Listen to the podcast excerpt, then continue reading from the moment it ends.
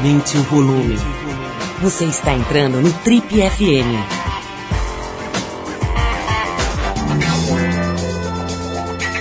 Oi, eu sou o Paulo Lima e a gente começa agora mais uma edição do Trip FM, que é o programa de rádio da revista Trip. Já são mais de 32 anos no rádio brasileiro.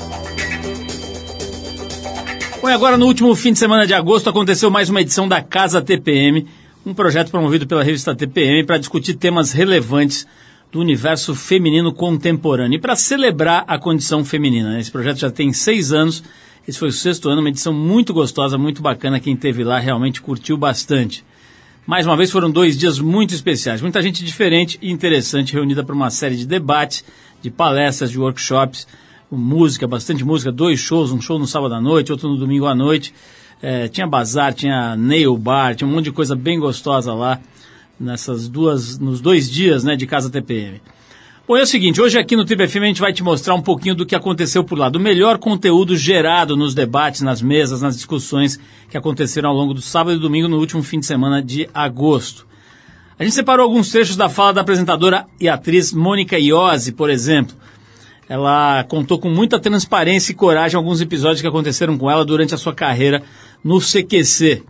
E também a gente mostra aqui a conversa da nossa colunista Super Mili Lacombe com a atriz Bruna Linsmaier. Duas conversas bem interessantes, dois papos bastante abertos, corajosos e inspiradores, né?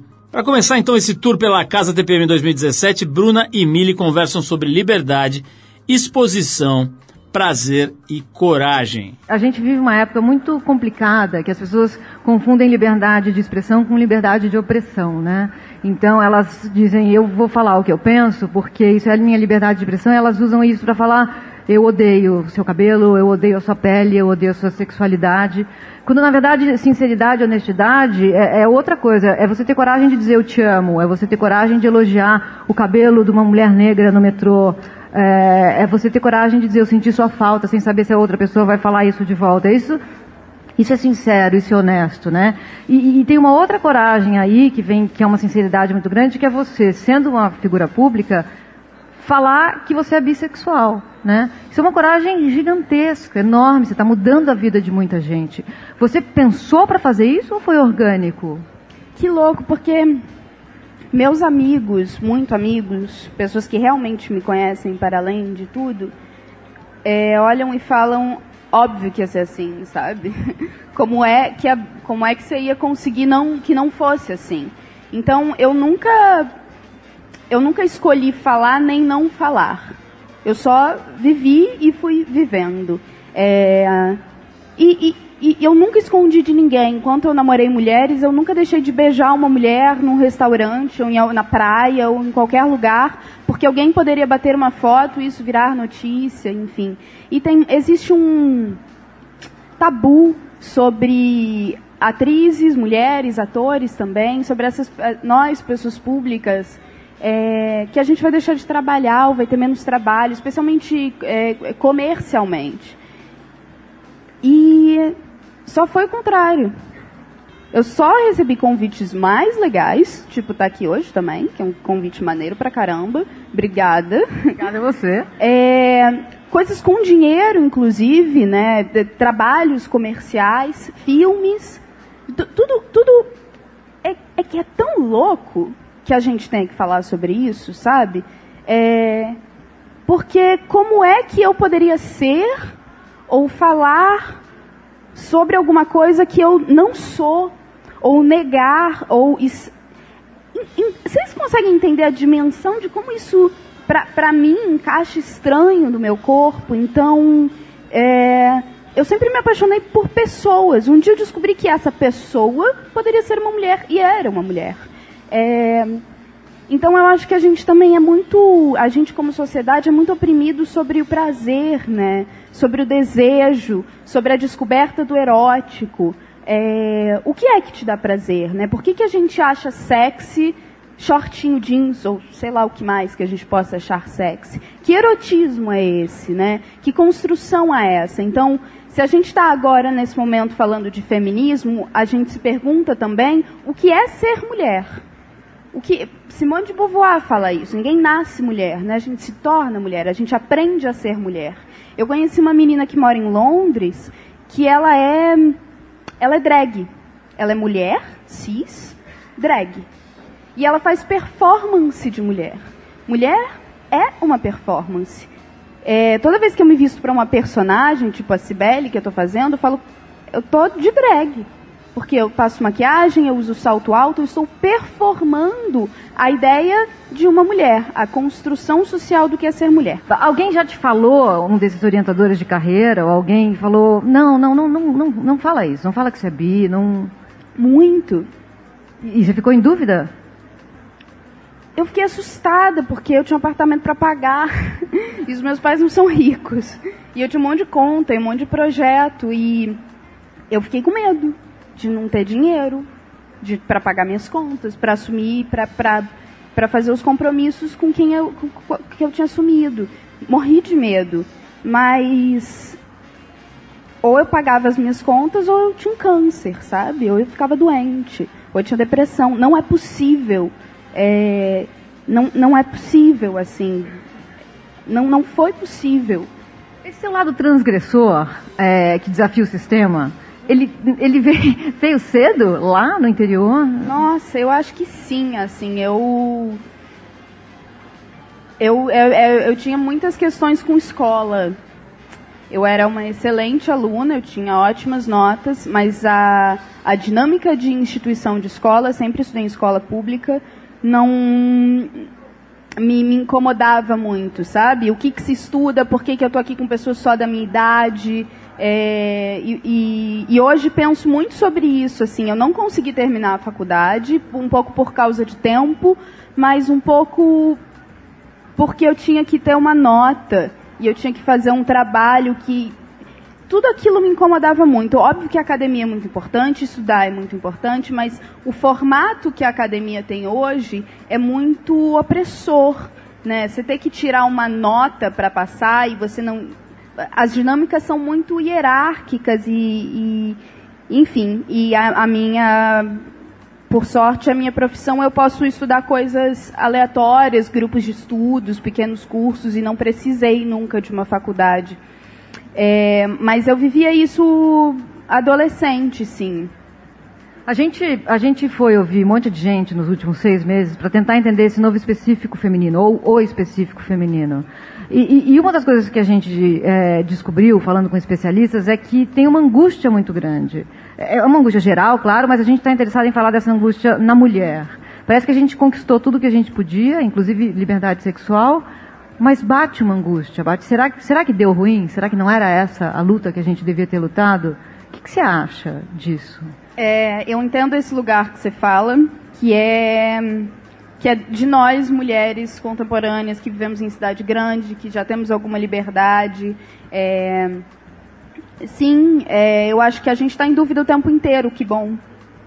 Que bom que eu não tenho certeza se eu estou falando a, a, melhor coisa para você e, e, será que eu estou fazendo bem ou que eu estou me colocando direito ou a gente está vivendo uma coisa muito séria. Mas essas dúvidas são sempre preciosas porque faz a gente ter escuta para o que o outro tem a dizer. É, agora, eu não acho que a gente tem liberdade. Eu não acho que a gente conquistou liberdade. Eu acho que a gente nunca foi tão livre, mas eu acho que a gente continua muito acorrentadas. Acho que a Audre Lorde fala isso, que é como eu posso me considerar livre enquanto ainda existem mulheres acorrentadas. Então, se a gente fala em Brasil, se a gente fala em interior do Brasil, é, e aqui mesmo a gente tem pouca liberdade, a gente mal pode andar na rua de noite sozinha, a gente fala pouco, a gente é pouco colocada no centro da questão, pouco ouvida. A gente tem muito a conquistar ainda. Pois foi um trechinho do papo da nossa colunista Mili Lacombe com a atriz Bruna Linsmaier durante a Casa TPM 2017. Esse evento aconteceu agora no último fim de semana de agosto você não viu ainda, vale a pena dar uma olhada também nos vídeos, né? Foi feita uma pesquisa ao longo de seis meses com alguns especialistas em análise de comportamento para subsidiar, né? Para dar mais substância a tanto a, as pautas, né? A motivação ao, ao, aos temas abordados e aos convidados também abordados na, na, na Casa TPM. Mas também para a revista TPM que volta agora em setembro para as bancas, né? A revista impressa, para quem estava com saudade, pode esperar que em setembro vai ter TPM nas bancas. E para um trabalho bastante forte que está sendo feito nas redes sociais para difundir esses achados, né? Foram entrevistados cerca de 10 analistas de comportamento para entender aquelas questões do universo feminino que não estão por aí, que não estão sendo tratadas, não estão sendo faladas, inclusive. Bom, é o seguinte, a gente já volta com um pouco mais dessa conversa boa, mas antes a gente vai fazer uma pausa para escutar a cantora Mamundi, outra figura interessantíssima que esteve com a gente nessa celebração do feminino chamada Casa TPM 2017. Vamos ouvir a faixa Calor do Amor do disco Mamundi, lançado no ano passado. Depois da música tem mais Bruna Linsmaier conversando com Mili Lacombe, escritora, jornalista e colunista da TPM. Tudo isso aqui no Trip FM de hoje, especial Casa TPM. Esse é o calor do amor.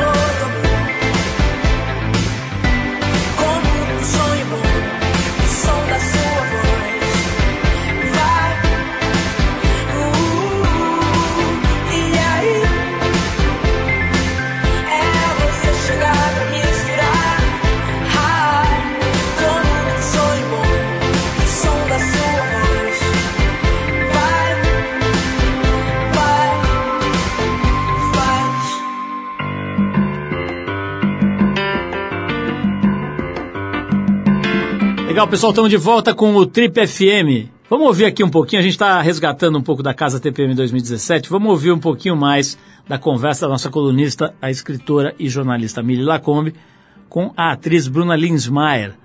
Bruna Linsmeyer, todo mundo sabe, né? Assumiu a, a, sexualidade dela agora e isso publicamente gerou bastante buchicho, bastante conversa, bastante, enfim, inquietação aí na sociedade. Essa menina linda, né? Que está agora na, na novela da Globo, inclusive. É, vamos, vamos mostrar um pouquinho do encontro entre a Mili Lacombe e ela. Esse encontro aconteceu no último fim de semana de agosto, como eu já disse, durante a Casa TPM 2017. Essa parte do papo, a dupla reflete um pouco sobre a questão que a Casa TPM usou como uma espécie de tema, de mote principal. Afinal de contas, o futuro é feminino? É, o que talvez a gente esteja começando a ver é que essa luta pela libertação feminina, ela não pode mais ser lutada sem a luta contra a homofobia, sem a luta contra o racismo, sem a luta contra o classismo.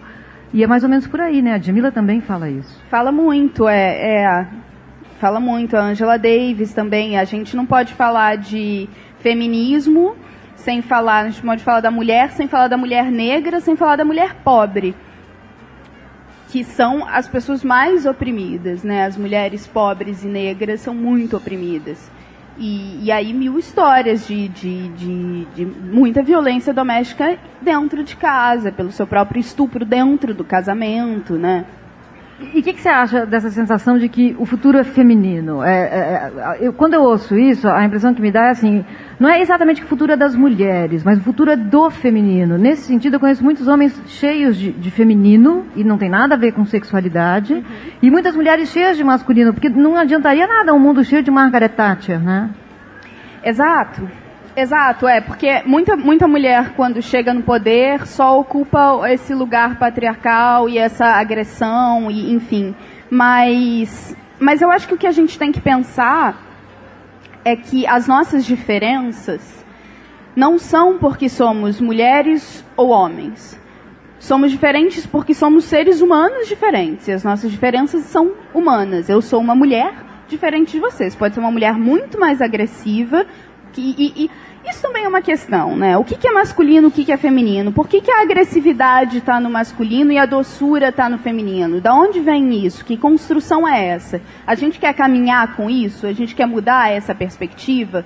Então, eu tenho muito. Eu tenho muita dúvida quando em falar feminino e masculino. Eu não sei mais o que é feminino e o que é masculino. Eu sei de uma luta que eu quero lutar por uma igualdade social. É, eu sei o papel que a mulher quer ocupar na sociedade, que as pessoas trans, que as pessoas negras. Mas feminino e masculino é uma coisa que eu tenho muita dúvida. Muita dúvida. Eu acho que, que, que enfim, não sei, quer me falar um pouco você? Não, não.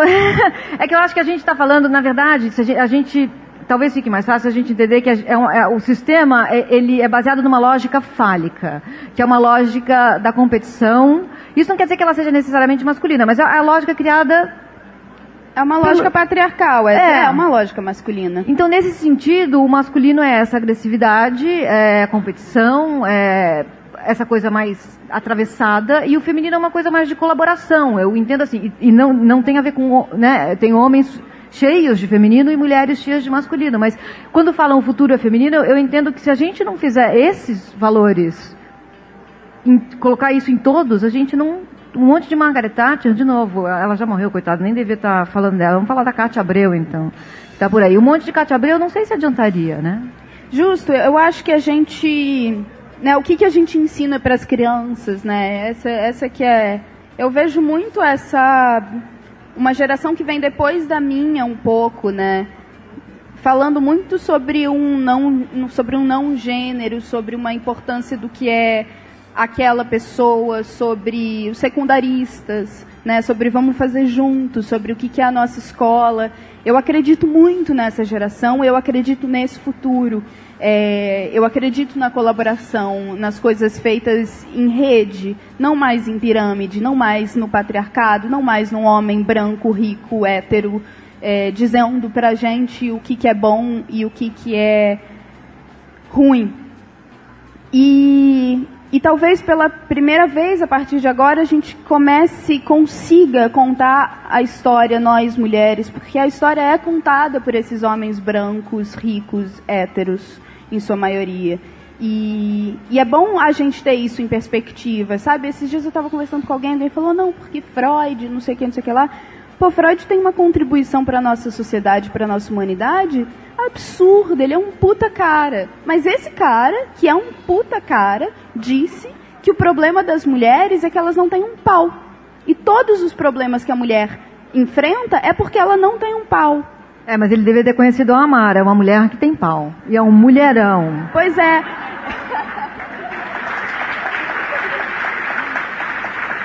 Então ter isso em perspectiva é bom também, porque é, como, como quem falou o que, né, de quem para onde, o que, que é isso que a gente sabe, como é que a gente quer seguir com esses, com essas caixinhas e com esses conhecimentos. Quando você se posiciona, como você se posiciona, tem sempre uma onda contrária, né? Tem dias que pesa, tem dias que você chega em casa e fala, não, tô cansada, tô cansada. Óbvio, óbvio, é muito difícil lidar com, com exposição, né? Porque às vezes eu olho para mim, eu sou só um corpinho de 24 anos aí na vida e de repente tem um monte de gente olhando para mim e essa exposição às vezes é muito difícil, sim, porque traz muita responsabilidade. Aí vem, aí, daí vem essa angústia. Aí eu consigo conectar a angústia que você me diz, que é que é conseguir lembrar que o mundo se muda de maneiras muito mais sutis, sabe? Obviamente que eu me posicionar como uma mulher bissexual e lésbica e falar o que eu penso sobre o mundo ajuda e contribui, mas sei lá, vou falar uma coisa quase boba, mas parar na faixa de pedestre, sabe? Não parar em cima. São coisas tão pequenas e que a gente é, é, isso, a gente não muda o mundo virando presidente, a gente muda o mundo todo dia, dando bom dia, conversando com a moça da caixa do mercado, entendendo que ela é um ser social, mulher que está ali trabalhando e que vocês podem conversar eventualmente enquanto as compras vão passando, sabe? E a gente não muda de verdade o mundo de fora, a gente muda o mundo de dentro. Porque quando a gente faz isso, aí a gente pode mudar o mundo de fora, né? É, exato. Porque moralidade é, é, o princípio básico da moralidade é você exigir de você aquilo que você cobra dos outros. Você viver essa vida que você quer ver no mundo. Então é mais ou menos isso. Né? Exato, exato. Que é o que você está fazendo. Então a gente agradece. Ah, meu você está mudando a vida de muita gente ao é. ser sincera, ao se colocar. E eu, em nome de todas as lésbicas do mundo inteiro, agradeço. Obrigada, obrigada por ter vindo até aqui. Tá, esse foi mais um trecho do encontro entre a Mili Lacombe e a Bruna Linsmaier na Casa TPM 2017. A gente já volta para te mostrar um pouco mais do que rolou por lá, mas antes a gente ouve a banda britânica Ice Blackbirds e o single de 2010, As Birds Would Be Fine.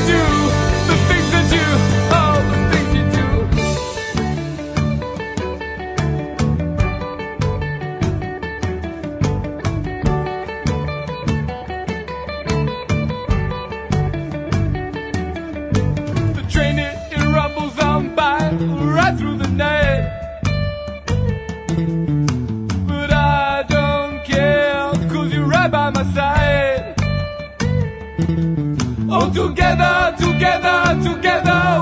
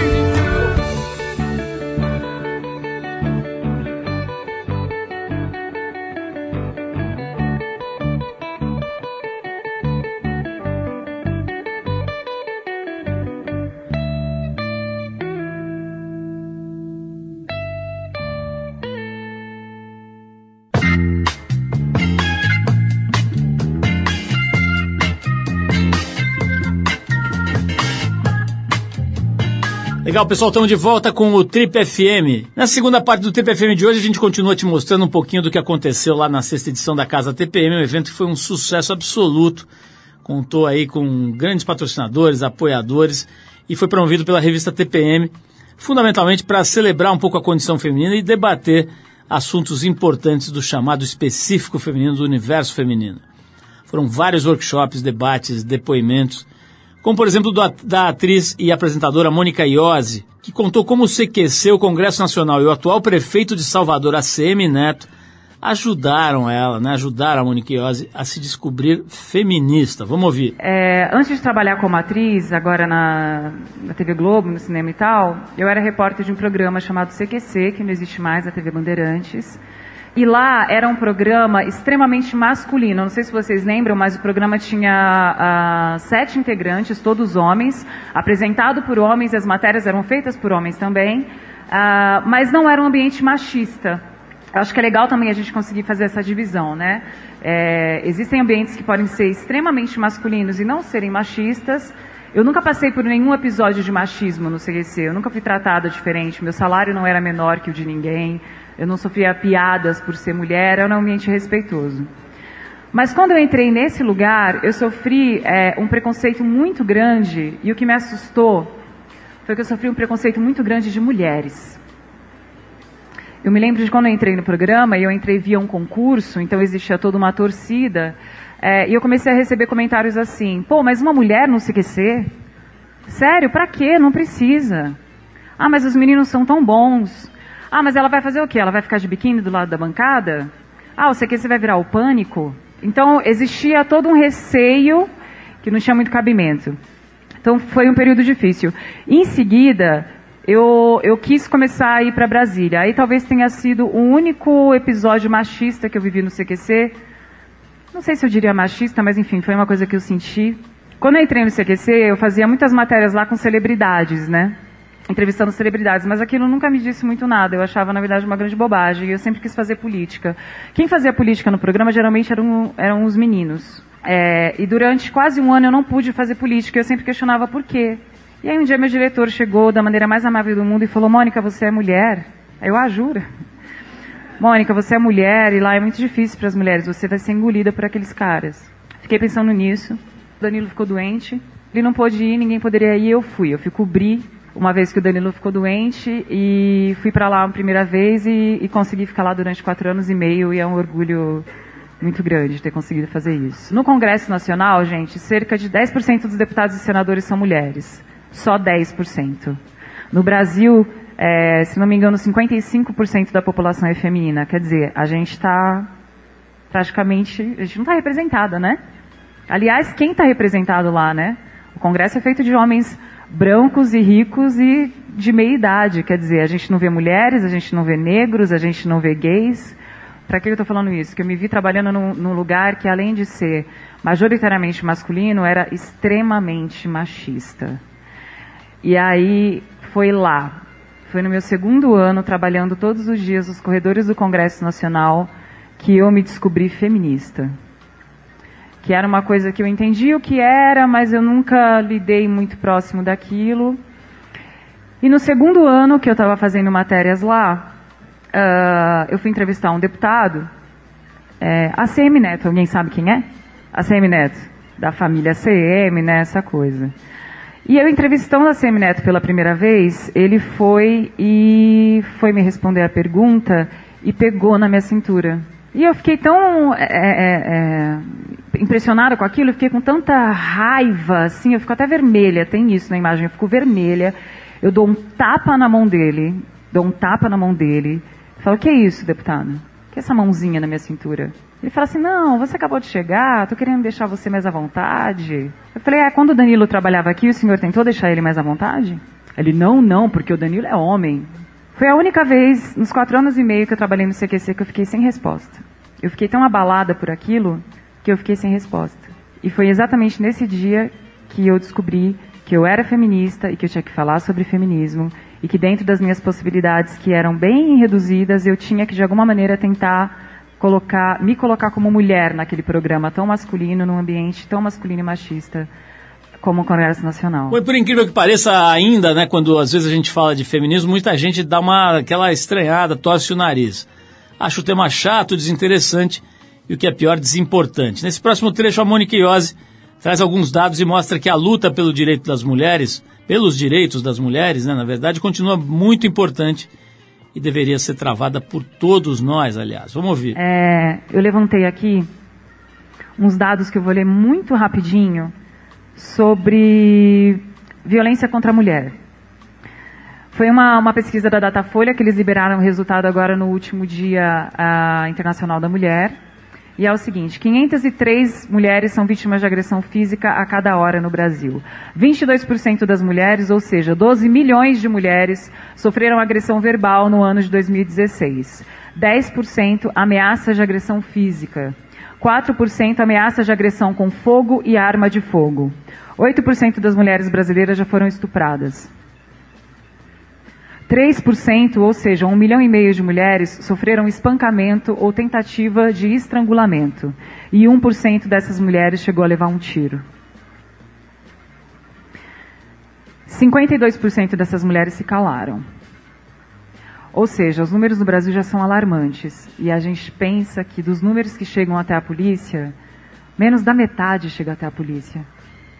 Então a coisa ainda é muito mais grave né, do que a gente imagina. Cerca de 5 mil mulheres são assassinadas por ano no Brasil. 5 mil mulheres são assassinadas por ano no Brasil. E a gente não está falando de violência na rua porque elas foram assaltadas. Elas foram assassinadas pelos companheiros, elas foram assassinadas por um parente, elas foram assassinadas. Enfim, foram femi fe feminicídios. A gente não está acostumado a falar essa palavra, né? Feminicídios. O Brasil é o quinto país do mundo onde mais se mata mulheres. Proporcionalmente, morrem mais mulheres no Brasil do que na guerra da Síria. E mais um dado para encerrar, porque eu tinha cinco minutos, para falar da minha experiência. Eu sou uma mulher que eu trabalho na televisão, eu tenho um salário legal, as pessoas me ouvem, eu tenho ensino superior, eu venho de uma família completamente estruturada, eu estudei numa escola incrível e eu já vivi um relacionamento abusivo. É, eu já fui vítima de violência. Todas as quarta-feiras eu me reúno com 10 amigas para a gente fazer a unha. Eu geralmente não faço, só bebo vinho, mas eu vou. É, e um dia a gente conversando, nós chegamos à seguinte conclusão: daquelas 10 mulheres, todas, também vamos deixar claro, né? Todas brancas, todas escolarizadas, de classe média, vivendo em bons bairros de São Paulo, com acesso à informação. Das 10 mulheres que estavam ali, cinco já tinham sido agredidas por companheiros, maridos ou namorados. Uma já havia sido estuprada. Todas nós já conhecíamos alguma mulher que já tinha sido agredida, todas nós já conhecíamos pelo menos uma mulher que já havia sido estuprada, todas nós já conhecíamos pelo menos uma mulher que já havia feito um aborto. E são coisas que a gente não fala e que a gente coloca para debaixo do tapete e que está aqui, entre a gente, e que precisam começar a serem faladas. E eu só consegui sair do meu relacionamento abusivo quando eu descobri o que era um relacionamento abusivo. Porque a gente cresce sem saber o que é. É normal. É normal ver duas mulheres se estapeando por causa de um homem na televisão. É normal ver um tapa por aí. Se alguém vê alguém batendo na mulher na rua, deixa para lá. Em brigas de marido e mulher, não mete a colher, não é isso? Uma coisa também que eu pensei quando eu vinha pra cá, é a Tina Fey, que é uma grande humorista americana, ela uma vez foi fazer uma palestra e perguntou para as mulheres da palestra: quando foi a primeira vez que vocês se sentiram mulheres, né? Quando foi que você se descobriu mulher? E a maioria das respostas eram: ah, quando eu ganhei uma flor do menino, ah, quando eu fui beijada, é, ah, quando eu fui assediada. Todas as mulheres que estavam naquele ambiente responderam que se descobriram mulheres a partir da referência de um homem. Foi através de alguma ação de um homem que essas mulheres se descobriram mulheres. Então eu acho que a gente precisa, aproveitando esse momento lindo que a gente está vivendo, eu realmente acho que a gente está vivendo uma primavera de mulheres no Brasil. é, vamos descobrir como é que a gente se torna mulher por nós mesmas, através dos nossos exemplos, através da nossa troca, da nossa experiência. Acho que a gente precisa começar a passar isso para as nossas meninas. Elas têm que descobrir por si mesmas é, o que significa ser mulher e que tipo de mulher elas querem ser. Bom, a gente já volta para mais um pouco da participação da Monique Iose na Casa TPM 2017, mas antes a gente faz uma pausa para ouvir o cantor jamaicano John Holt e a faixa Alibaba, lançada em 69. Vamos dedicar aí às pessoas que, lá do Congresso Nacional, né, que ficavam zoando e enchendo o saco da Monique Iose. Vamos de música e a gente já volta com Monique Iose, um pouquinho mais dela, no Trip FM.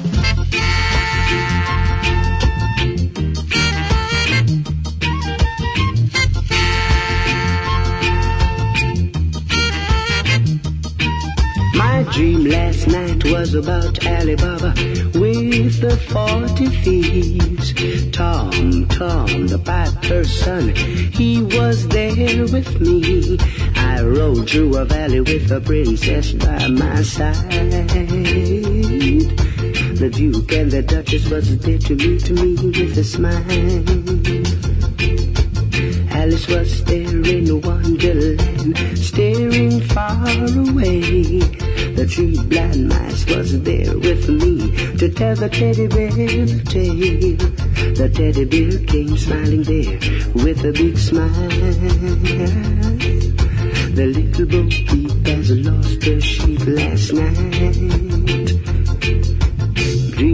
Night about Alibaba with the forty thieves. Tom, Tom, the piper's son, he was there with me. I rode through the valley with the princess by my side. The Duke and the Duchess did the reggae, reggae, reggae last night.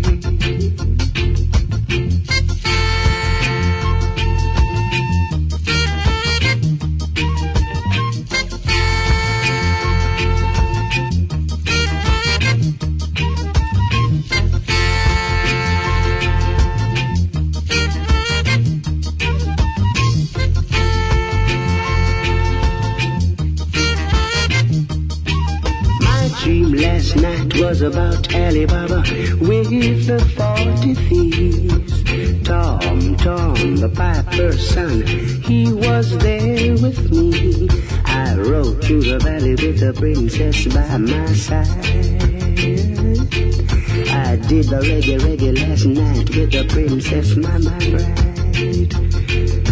The Duke and the Duchess was there with me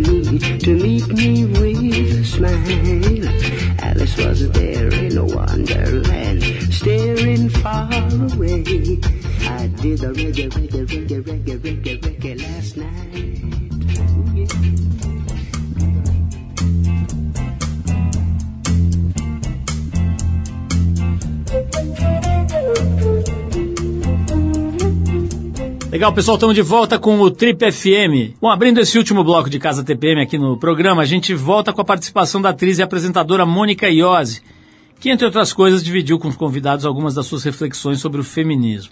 Vamos ouvir. Eu tomei a liberdade de procurar o significado da palavra feminista no dicionário.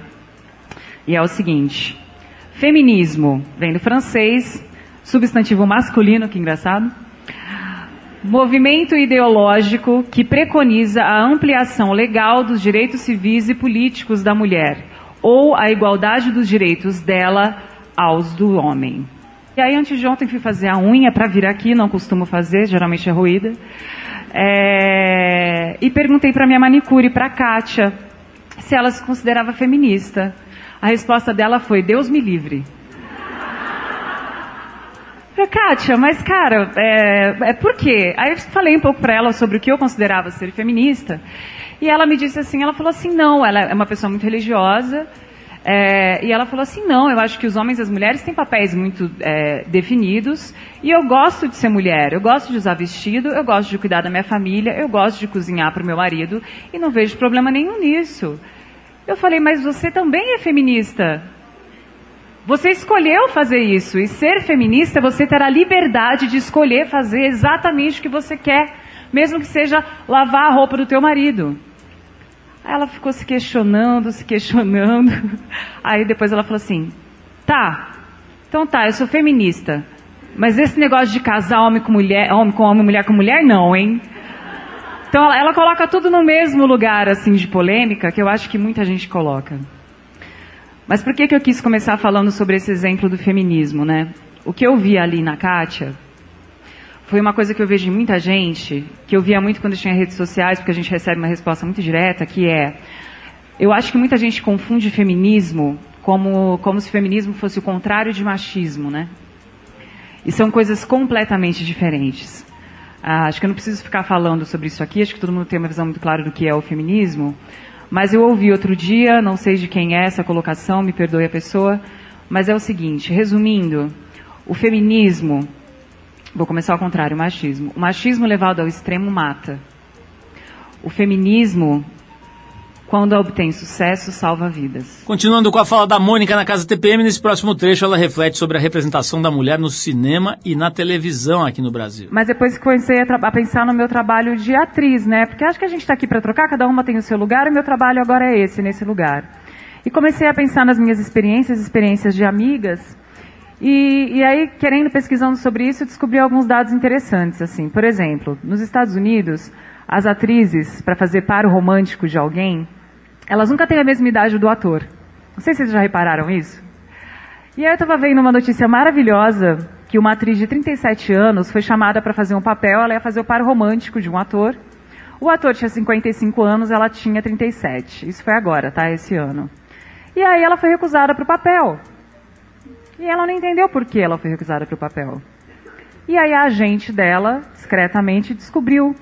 Os produtores e a direção do filme consideraram a atriz velha demais para fazer o par romântico do ator de 55 anos.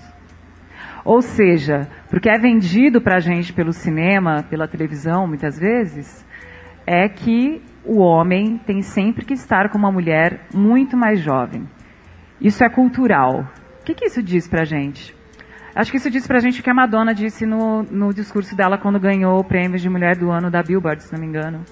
Que ela discorre sobre a história dela e ela finaliza com a seguinte frase: é, Sendo mulher, você pode fazer, você tem o direito de fazer qualquer coisa, exceto envelhecer.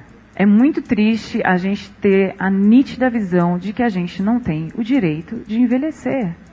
E quando você é uma mulher mais velha e se envolve com um homem mais jovem, você é ridicularizada. Quando você é um homem mais, mais velho e está com uma mulher mais jovem, você é dito como herói. Isso é muito cultural. Isso é uma coisa que eu via muito no Congresso. As esposas dos congressistas eram todas muito mais jovens. Não é um preconceito em relação, pelo amor de Deus, gente. estou deixando claro que não é um preconceito em relação a relacionamentos de idades diferentes.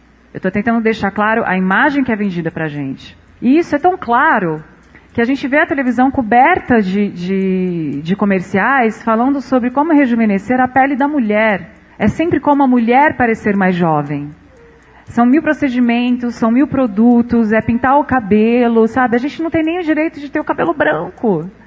O Richard Gere ficou maravilhoso com o cabelo branco. Aí vai a Angelina Jolie resolve deixar o cabelo branco, vai ser um escândalo, vai ser polêmica. Mas ainda falando do ambiente de trabalho, que eu acho que cada, cada pessoa aqui vai ter o seu, o seu lugar de incômodo. É, falando com atrizes, minhas amigas, Bruna, inclusive, que está aqui, eu não sei se vocês já, já tiveram essa percepção, mas quando você vê um filme, uma novela, ah, quando tem cenas de nu, que é uma coisa bastante comum, quantas pessoas aqui já viram um pau numa cena de nu? Dez, ok. Vocês devem ver filme iraniano, né? Quantas pessoas aqui já viram uma cena numa novela ou num filme que mostrasse uma mulher nua? Eu acho isso muito grave. Acho que o corpo humano ele tem que ser usado como, como objeto da arte, né? Nosso corpo é a nossa ferramenta. A sexualidade faz parte da nossa vida e, e pode estar na arte, por que não? Agora a questão é, por que tem tantas mulheres nuas na televisão e no cinema? E muitas vezes sem nenhum objetivo. Se aquilo cabe dentro do roteiro, se aquilo é uma proposta poética, uma proposta artística, tudo bem. Mas muitas vezes é uma cena que provavelmente no roteiro está assim: Fulano e Fulana se amam. Ah, Bom dia. Não dá para simplesmente a gente entender que é uma cena de sexo? Ou se for mostrar os corpos, se essa foi a ideia, mostremos os corpos de ambos. Por que, que a, a, a nudez ou a semi-nudez da mulher é uma coisa tão comercial? Bom, é isso, a gente deu uma geral aqui no Triple FM, num, num pouquinho assim, uma- uma- um extrato, né, uma essência do que aconteceu durante a sexta edição da Casa TPM. Se você quiser ver tudo, quiser ver mais, vai lá no trip.com.br que você vai achar vídeos muito interessantes, né, um- uma espécie de, de- de coletânea do que rolou na Casa TPM, um evento que, mais uma vez eu digo, foi muito gostoso esse ano, foi extremamente leve e ao mesmo tempo profundo. Aproveito aqui para mais uma vez agradecer ao principal patrocinador da Casa TPM, que foi o Santander. Muito legal ter a força desse- dessas empresas ajudando a fazer esse tipo de conteúdo acontecer, né? Bom, a gente encerra esse Trip FM especial Casa TPM com Soul Survivors e Mama Soul. Vamos lá! I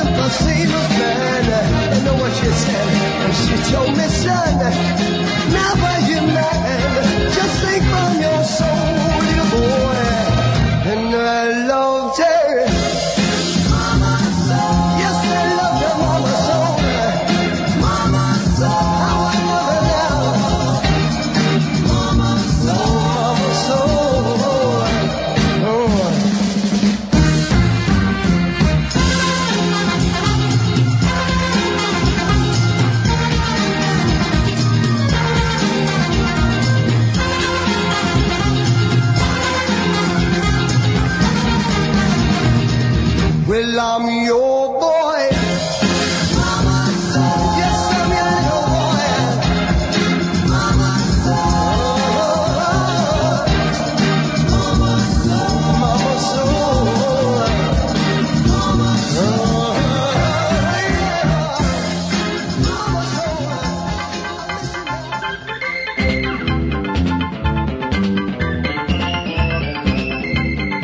Isso, pessoal. O Trip FM é uma produção da equipe que faz a revista Trip e está há 32 anos no ar. Apresentação Paulo Lima, produção e edição Alexandre Potashev.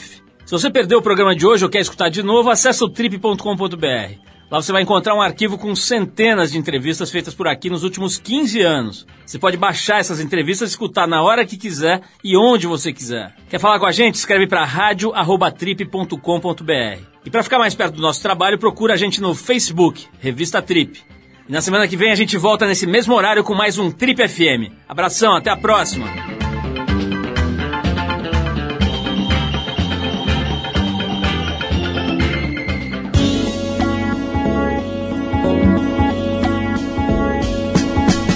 Você ouviu Trip FM.